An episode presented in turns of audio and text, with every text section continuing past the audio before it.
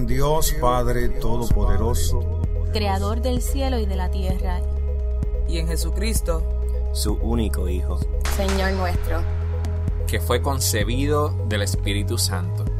Nació de la Virgen María. Padeció bajo el poder de Poncio Pilato. Fue crucificado, muerto y sepultado. Descendió a los infiernos. Al tercer día resucitó de entre los muertos. Subió al cielo. Y está sentado a la diestra de Dios Padre Todopoderoso. Y desde allí vendrá al fin del mundo. A juzgar a los vivos y a los muertos. Creo en el Espíritu Santo. La Santa Iglesia Universal. La comunión de los santos. El perdón de los pecados. La resurrección de la carne. Y la vida perdurable.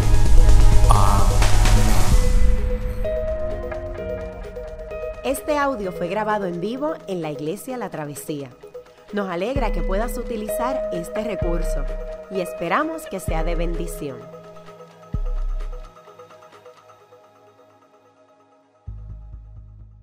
pensara eh, de forma metafórica acerca de todas las denominaciones eh, o tradiciones cristianas. Usted puede pensar en los metodistas, en los bautistas, en los pentecostales, inclusive los cristianos ortodoxos o hasta los católicos romanos, eh, ¿verdad? Como, una, como un sancochito. Eh, pudiéramos ver que las frases que aparecen en el credo apostólico, en el credo de los apóstoles, resumen los contenidos de todas estas tradiciones. Es decir, un día como hoy, alrededor del mundo, eh, cientos de millones de cristianos están recitando este credo y resume los contenidos de la fe. La reflexión de esta mañana nos estamos concentrando en la parte, en la frase, y en Jesucristo, su único Hijo, Señor nuestro. Ya el credo había, había, dicho, creemos en Dios Padre, creador del cielo y de la tierra, ¿verdad? ¿Se acuerdan de eso? Pero ahora el credo se mueve a esta frase clave y esta segunda frase es, es, es, centrar en el credo de los apóstoles, particularmente porque de las doce afirmaciones que hay en el credo, seis se tratan acerca de Jesús. Se, tratan acerca de Jesús como el Cristo y el Salvador que proviene de Dios. Es decir, esta frase llega al corazón de la fe cristiana, esta frase llega al, eje, eh, ¿verdad? Al, centro de gravedad de la fe cristiana, del cual nosotros recibimos el nombre de cristianos. Um, es algo sumamente importante porque no todo el mundo piensa que Jesús es central para la fe cristiana. Uh, hay gente que, que pueden decir que comparten la fe, pero piensan que Jesús es como un aditamento, como algo chévere. Eh, o gente que sencillamente no comparte la fe y como quiera no saben que Jesús es el centro de la fe cristiana. Me acuerdo hace años, estaba en una conversación en la Universidad de Puerto Rico eh, con uh, un señor uh, que pertenece a la religión Sikh. El Sikh, Sikhismo, es una tradición que se desprende del hinduismo en religiones orientales. Los Sikhs se caracterizan porque a nivel de su vestidura los hombres se dejan crecer la barba, tienen un, este, un paño, ¿verdad? Eh, tipo turbante, no es un turbante, se nos olvida el nombre clave, eh, y, y, es un acto simbólico este, dentro de la creencia Sikh, pero eh, en la conversación él me dice, pero fíjate, lo importante es que tú como cristianos puedas vivir las enseñanzas cristianas y que tú te sientas bien en tu corazón viviéndolas. Y, yo dije, oye, eso se escucha chévere, ¿verdad? Porque lo importante es lo que yo siento en mi corazón y lo que yo quiera vivir de estas enseñanzas. El problema es que eso no es lo que presenta la fe cristiana. Entonces yo le contesté y le dije, fíjate, el problema es más difícil que eso. Porque si es un asunto de seguir enseñanza por enseñanza, cualquier persona puede seguir enseñanzas de lo que sea. El asunto es que el reclamo radical de la fe cristiana es que no estamos siguiendo una enseñanza, sino que estamos siguiendo una persona que nos enseña a vivir. Entonces, el valor de la enseñanza depende de la autoridad de la persona. Y esto aquí, en este, esta parte del credo, distingue la fe cristiana de cualquier otra religión del mundo particularmente porque no hay una religión del mundo que base toda y apueste toda su vida sobre una persona histórica. Para el budista realmente no es tan relevante que Buda haya asistido o no. Dentro del Islam, el profeta principal es Mahoma, pero realmente la atención no es Mahoma, no es Mohammed. La atención es la revelación que él recibió. Así que tú puedes quitar a Mahoma y como quiera tener la revelación. Eh, en, el, en confucianismo o en el shintoísmo no hay una concepción de Dios, así que es irrelevante si la persona, si hay una persona que lo funda o no lo funda, pero para la perspectiva de la fe cristiana, nosotros anclamos, apostamos toda nuestra confianza en esta persona, Jesús de Nazaret, que es proclamado, como dice el credo, único Hijo, Cristo nuestro Señor. De hecho, um, gran parte de las luchas de la iglesia ha sido tratar de preservar la identidad y la obra de Jesús. Y movimientos dentro de los cristianos, desde el primer siglo, segundo y tercer siglo, comenzaron a tratar de tergiversar la persona de Jesús. Estos movimientos se le llamaron herejías. Las herejías son tergiversaciones de enseñanzas grandes de la Escritura con relación a Dios, Jesús y al Espíritu Santo. Entonces, las herejías que algunas las tenemos hoy día, eh, eh, corren desde los arianos en el, primer, en el segundo y tercer siglo hasta hoy día, por ejemplo, este, los testigos de Jehová o los mormones, los gnósticos también se han encontrado a través de la historia. Para que tengan una idea, los gnósticos eh, enseñaban que creer en Dios era diferente que creer en cualquier otra cosa creada y por lo tanto el mundo eh, no se parece a Dios, el mundo es sucio, la materia es mala. Este Jesucristo entonces es un agente creado que Dios envió para lidiar con el mundo porque Dios no se mete con el mundo. Y de la manera en que tú conoces a este Jesús, este, a este ser semidivino, es si este ser semidivino te echa una luz en tu mente, una especie de conocimiento especial. Y solamente entonces había un grupo pequeñito de gente que lograban ese conocimiento. Los arianos eh, hoy en día lo vemos en los testigos de Jehová que creen y te enseñan que Jesucristo es un ser creado, que no comparte la identidad de Dios y que no es eterno. Los mormones también van a argumentar la, misma, el mismo planteamiento. Jesús es un ser semidivino, es inferior a Dios, Padre Todopoderoso.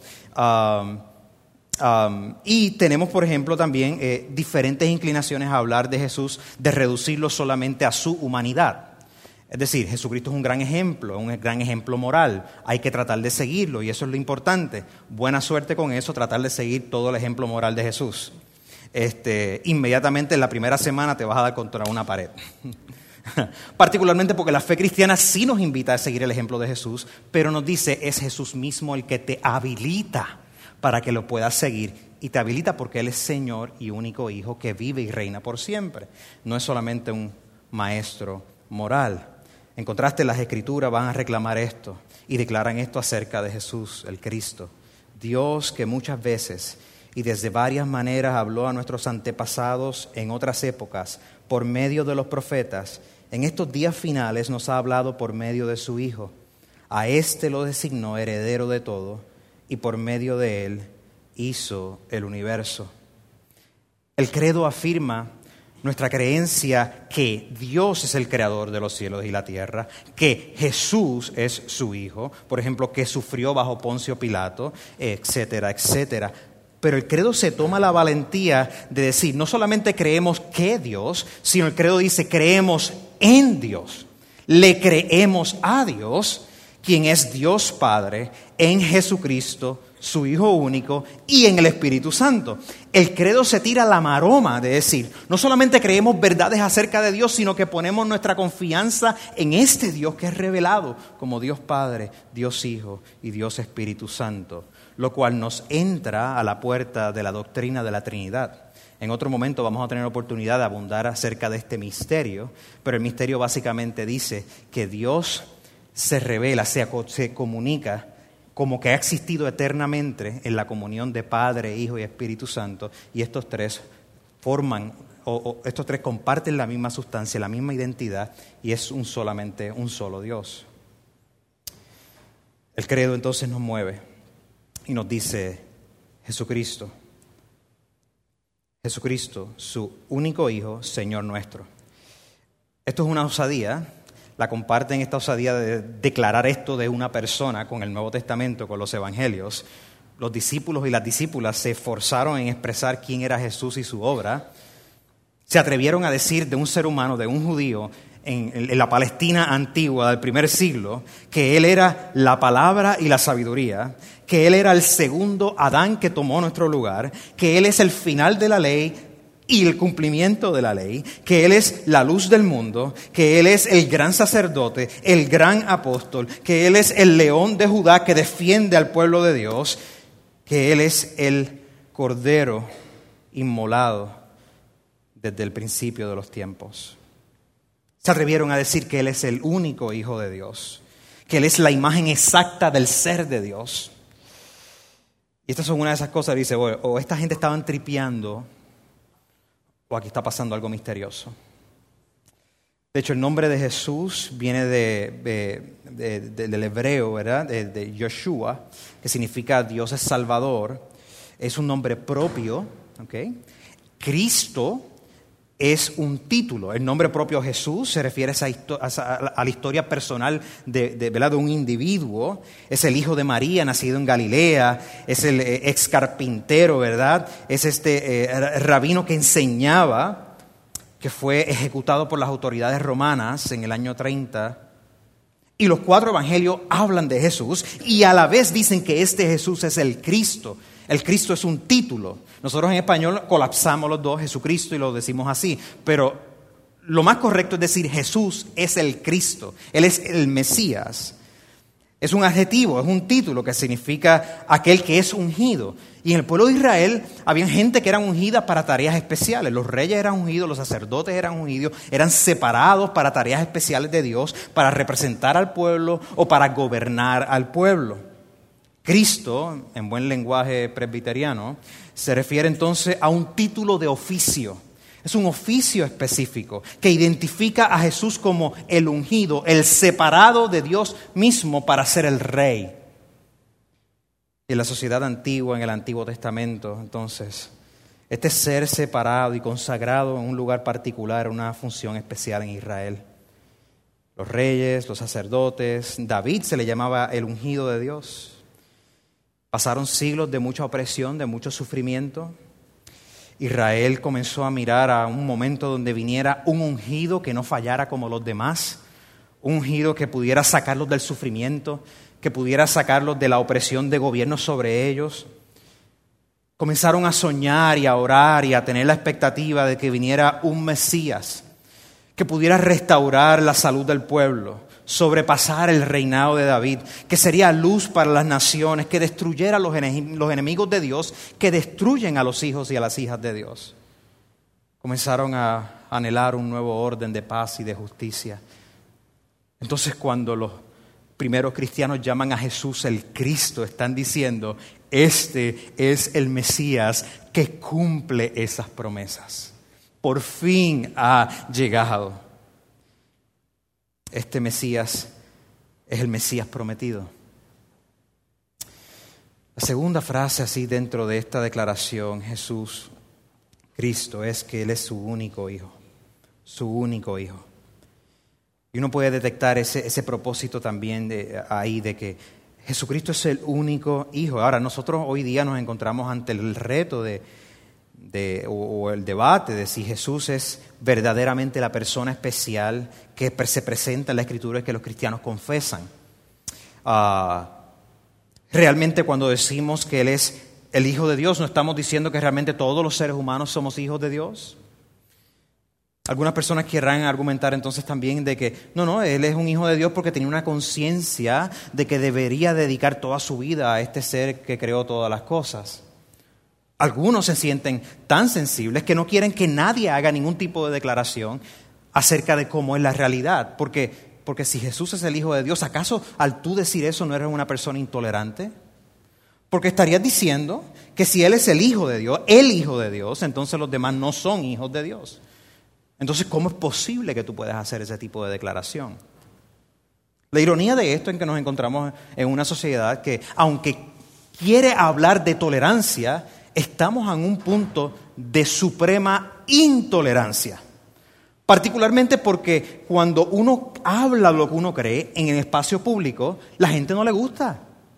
La gente no quiere, a menos que ya tú estés de acuerdo con la tribu de aquel con quien tú estás hablando.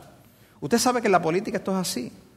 O sea, usted llega a lugares, hay algunos eh, colmados, cafeterías, este, barras que tienen unos letreros que dicen, aquí podemos hablar de todo excepto de qué? De religión y política, ¿verdad? Nada, hablemos de todo excepto algunas de las cosas más importantes en la vida. Particularmente porque en el momento que tú dices yo creo esto, tienes que asumir una postura. Ahora, tú puedes decir que tú no crees nada y te está bien. Si no crees nada, probablemente no ames nada. Si no crees nada, probablemente no tengas nada por lo cual vivir. Si no crees nada, probablemente no tengas nada por lo cual morir. Si no crees nada, quizás no tengas nada por lo cual luchar. Pero la realidad es que todos nosotros creemos en cosas y por eso queremos vivir, queremos luchar y no queremos morir. El credo nos impulsa en la dirección de decir, mira, los primeros cristianos estaban argumentando, confesando que el Hijo de Dios es el Hijo de Dios Padre, creador del cielo y de la tierra, el Dios Todopoderoso. Este es el Hijo del Creador y no alguien diferente que no comparte la sustancia, la identidad del Creador. Este Hijo vino a cumplir los propósitos del Creador, porque la creación es buena, porque Dios es bueno, y el Padre de Jesús ama la creación nos ama a nosotros. La relevancia de esto es que el credo nos está diciendo, es importante, necesitamos esta doctrina para clarificar qué es lo que estamos confesando. Porque el credo no solamente dice que es el hijo del Creador, dice que es el único hijo del Creador. Es decir, resalta que hay una relación extraordinaria que ningún otro ser comparte con Dios mismo. Este Dios mismo Jesús lo revela como su Padre. Tú ves, los judíos en la época nunca hablaban de Dios como su Padre. De hecho, no tenemos evidencia en la antigüedad ni del judaísmo ni de ningún tipo de otra religión que llamen al ser creador su Padre. No hay. Jesús está haciendo una innovación teológica. Los israelitas llamaban a Dios nuestro Padre, en plural. Nuestro Padre, nuestro Rey. En los salmos aparece ese tipo de lenguaje.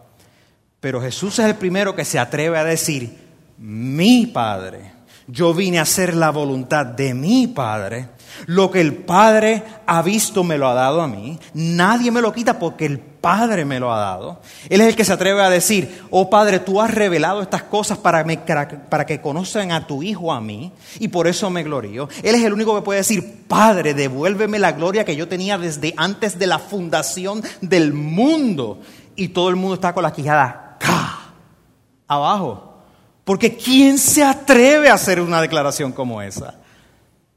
¿Quién se atreve? Jesús no es solamente el Hijo del Creador, es el único Hijo. Y por eso la próxima frase que van a ser explorada ya desde el segundo mensaje en adelante, dice, Él es concebido del Espíritu Santo, nacido de la Virgen María. Pudiéramos decir muchas otras cosas acerca de lo que es ser el Hijo de Dios, particularmente cuando Dios va trabajando desde el Antiguo Testamento, revelando que sus hijos, que, el pueblo es sus hijos. Dios llama hijo al rey, por ejemplo, pero la manera en que Jesús habla de, Jesús, de, de Dios como Padre, que aparece muchas veces a través de los evangelios, declara una relación especial de Él como hijo. Lo interesante es que Jesús dice, yo soy el Hijo de Dios, Él es mi Padre y yo vengo a hacer lo que Él me ha dado. Y ustedes cuando oren, van a orar, Padre nuestro que estás en los cielos. Es decir, ustedes son adoptados como hijos para que puedan compartir la vida que yo tengo. Mira qué acto de gracia. Jesús llama y extiende los lazos familiares para que otros sean adoptados como hijos e hijas al confesarle a Él. El credo sigue, Señor nuestro, Señor nuestro. Se trata de una afirmación de la divinidad de Jesús. En el Antiguo Testamento, Señor, la palabra hebrea es Adonai, se, usaba para hablar, de Dios, de Yahweh. Ese se trataba del nombre sagrado de Dios. Los judíos nunca pronunciaban el, nombre sagrado de Dios y, y preferían utilizar la palabra Adonai. En la primera traducción del Antiguo Testamento al griego, se utiliza esa palabra Adonai, se traduce como Kyrios Kyrios es Señor, y ese título se le, se le, se le identifica, se le da a Jesús. Todo judío que piensa en Adonai o Kyrios pensaba Dios creador.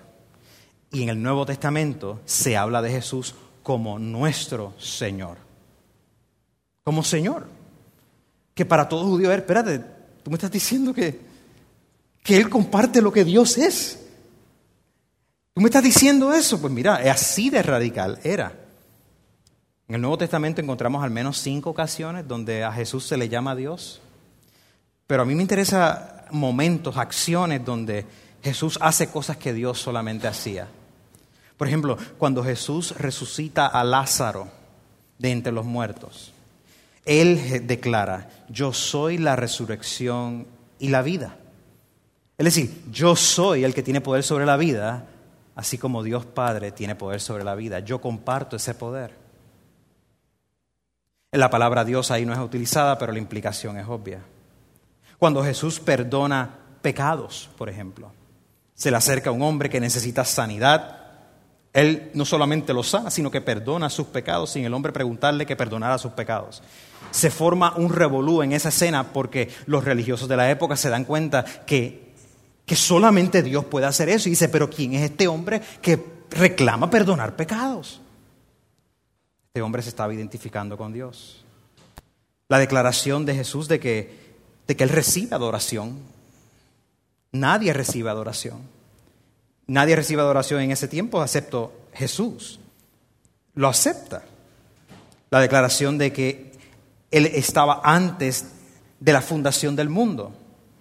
Es decir, Jesús de alguna manera argumenta acerca de la preexistencia de, de Él mismo. Ahora, nosotros decimos nuestro Señor entonces, hoy día, y es un poquito difícil, particularmente porque nuestras expresiones este, decimos, ay Señor, ay bendito sea el Señor.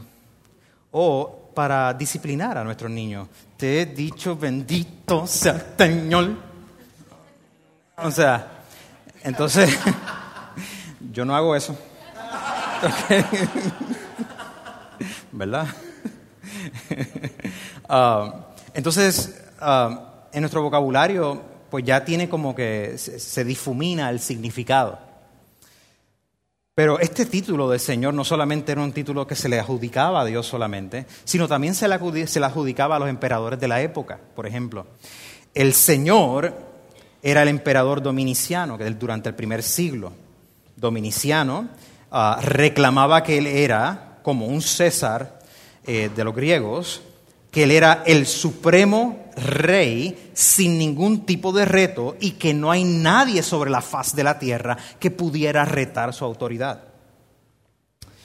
Esta actitud de Dominiciano y de los Césares se convirtió y se manifestó en la manera en que perseguían a los cristianos y a los judíos. ¿Por qué? Porque los cristianos insistían que solamente hay un Dios que es Señor por encima del emperador. Luego de Dominiciano, muchos emperadores quisieron reclamar ese título para ellos. Cuando venía un rival que trataba de destronar al otro, pues los rivales cogían a su corillo, legiones de soldados, etc., y los ponían a quemar incienso a sus propias estatuas, reclamando que ellos eran los señores, rey de reyes y señor de señores.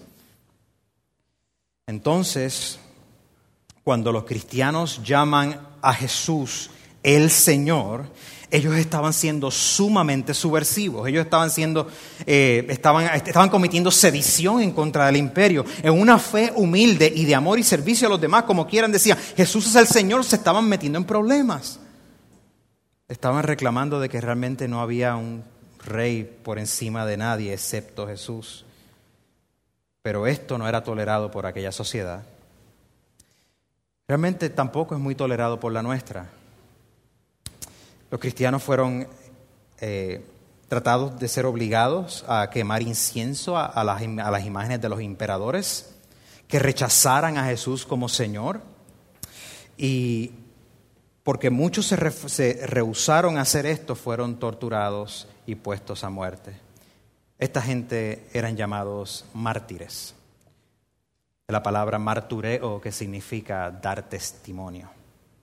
Los mártires eran testigos que se negaban a rechazar la verdad y la proclamación de que Jesús era el Señor del universo y estuvieron dispuestos a morir por esa confesión. Hay, tenemos muchos recuentos de mártires en documentación histórica. Déjame solamente citarte uno de ellos. A uno de los mártires que, ah, de los cuales se registra la confesión de él en el momento, se le, amenaza de que tiene que eh, prender incienso a la del emperador como señor, y el mártir ah, se niega. Le dicen, tú tienes que obedecer los decretos del emperador y de los César. Y el mártir contesta, a mí solamente me interesa la ley de Dios. Esto es lo que he aprendido, esto es lo que obedezco y por esto estoy dispuesto a morir. En ella estoy dispuesto a poner mi vida y más allá de la ley de Dios no reconozco ninguna otra. Nota que este mártir no está eh, amenazando a nadie con una bomba. Este mártir no está tratando de inmolarse, no está tratando de hacerle daño a nadie. El mártir está siendo sujeto a tortura. Y en ese momento lo que reclama su última confesión, no reconozco otro rey que no sea Jesús como Señor y su ley. Y si es por su ley, yo moriré. Entonces que así sea. ¿Se dan cuenta entonces cómo cuando nosotros decimos Jesús es mi Señor, nuestro Señor, que a veces nuestra confesión, quizás la mayoría de las veces bien liviana, comparado con cómo la Escritura lo presenta? El reclamo de que Jesús es el Cristo y Señor, entonces es mucho más que el reclamo cotidiano, es decir, ay Señor mío. Tendemos entonces a mirarlo a veces como una confesión meramente religiosa dentro de mi corazón, pero aquí estamos diciendo que hay algo más, mucho más, que determina toda la realidad. Estamos diciendo que ningún otro compromiso que pueda existir sobre esta vida se debe comparar con la confesión de que yo estoy viviendo bajo otro rey. No existen este, compromisos familiares, nacionales, de iglesia o de filosofía política o de partido político o lo que sea que se puede comparar a esta confesión. El señorío de Cristo entonces limita y cuestiona todas aquellas personas o cosas que quieren ejercer señorío sobre nuestra vida. Hay un libro que está siendo publicado ahora mismo que tiene un título fascinante y habla de cómo Jesús, su movimiento, su evangelio era tan radical. El título es Destructor de los dioses. Destroyer of the Gods. En plural. El Evangelio de Jesús se propone a frente de nosotros no solamente como esperanza, sino como la destrucción de los dioses que nos aquejan nos persiguen y nos oprimen. ¿Cuáles serán esos dioses, esos señores que con nosotros tenemos que luchar y pedirle la ayuda al Dios del universo, el Señor de señores, que los destruya? Este es el Jesús que oró toda la noche por sus discípulos antes de ser entregado, que lloró por ellos. Este es el Jesús que los había escogido y con todo y eso había escogido a Judas dentro de sus discípulos. Este es el Jesús que dignificó a las mujeres enseñándole teología en un tiempo donde eso no se podía hacer, donde las defendió, donde les devolvió su dignidad como coiguales. Este es el Jesús, el Señor, que vivió cada día con un hombre como Pedro. Qué desgraciado ese Pedro, es como yo. Lo negó tres veces siendo el líder máximo de los discípulos. Y después vino como un nene llorando ante Jesús, diciendo, yo no soy digno, no soy digno de ti, como yo. Mira cómo lo dice Filipenses. Filipenses capítulo 2, lo leímos al principio, hablando de Jesús. La actitud de ustedes debe ser como la de Cristo Jesús, quien siendo por naturaleza Dios, no consideró ser igual a Dios como algo a que aferrarse por el contrario, se rebajó voluntariamente, tomando la naturaleza de siervo, es decir, tomando la naturaleza de un ser humano, de un esclavo, y haciéndose semejante a todos nosotros. Y al manifestarse como hombre se humilló a sí mismo y se hizo obediente hasta la muerte y muerte de cruz. Por eso Dios lo exaltó hasta lo sumo y le otorgó el nombre que está sobre todo nombre, para que sobre todo nombre, para que ante el nombre de Jesús se doble toda rodilla en el cielo y en la tierra y debajo de la tierra y toda lengua confiese que Jesucristo es el Señor para la gloria de Dios Padre. Los cristianos estaban declarando, creo que Jesucristo es el Señor para la gloria de Dios Padre. El Hijo de Dios se vació a sí mismo, tomó la forma de un esclavo por todos nosotros. ¿Por qué? Porque así es que Dios actúa. Con poder de servir a otros, con poder de transformar y alzar del lodo cenagoso a otros, de la oscuridad a otros. Dios exalta a Jesucristo y le da un nombre que está sobre todo nombre. Ese nombre es Señor, Quirios, Emperador. Los primeros cristianos habían, eh, eh, lo, lo, llamaron el Pantocrator, el emperador de todo. Y este emperador de todo no viene con la fuerza de imposición política, la fuerza de, de, de, tratar de sentir que su enemigo no tiene más defensa, aplastarlo, hacerte sentir como una porquería. Este viene como el liberador y dice, mira mi luz, estoy aquí para liberarte. Viene como un siervo, como esclavo de todos, para así liberar a todos. Creo en Jesús, Cristo el único Hijo de Dios y Salvador. Creo en meterme en su programa de vida, en morir y resucitar. El programa de redención de Jesús lleva a vida. En la muerte, en su vida y su muerte, absorbe nuestra maldad a sí mismo, cancela el ciclo de venganza si Jesús es nuestro rey, yo no tengo que vengarme, yo tengo quien me defienda, ya sea en esta vida o en la próxima, Él sigue siendo el rey. Cancela la lógica de la ley. La lógica de la ley me dice, Dios te ama y será tu defensor si tan solo tú te portas bien.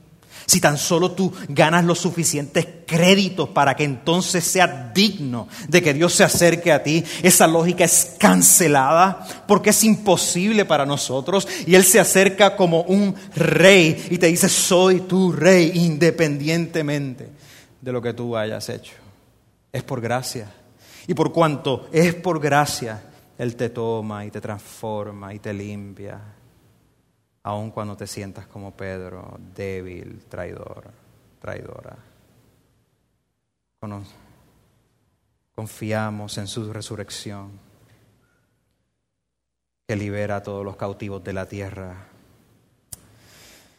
Me libera a mí, te libera a ti. Y por eso tenemos la iglesia. Nos conglomeramos aquí, nos congregamos al estar juntos somos iglesia. No venimos a la iglesia, nosotros hacemos iglesia. Porque aquí es donde aprendemos a cómo se ve esta vida de morir viviendo y vivir muriendo. Nos ayudamos los unos a los otros a entender esta diferencia, nos apoyamos. Cuando nosotros miramos a Jesús vamos a ver que muchas vidas han hecho muchas cosas muy importantes. Muchas muertes han sido muy importantes. Sin embargo, no hay vida y no hay muerte más comentada que la vida y la muerte de Jesús de Nazaret. Pero no es solamente su muerte, es la vida que Él trajo a pesar de la muerte que es nuestro último enemigo. Tenemos que morir y vivir con Él. Por eso el credo es tan importante para nosotros. Qué bueno que pudiste escuchar esta grabación. ¿Qué tal si la compartes con otros? Recuerda que hay muchos más recursos en nuestra página latravesía.org, donde también puedes realizar un donativo. Dios te bendiga.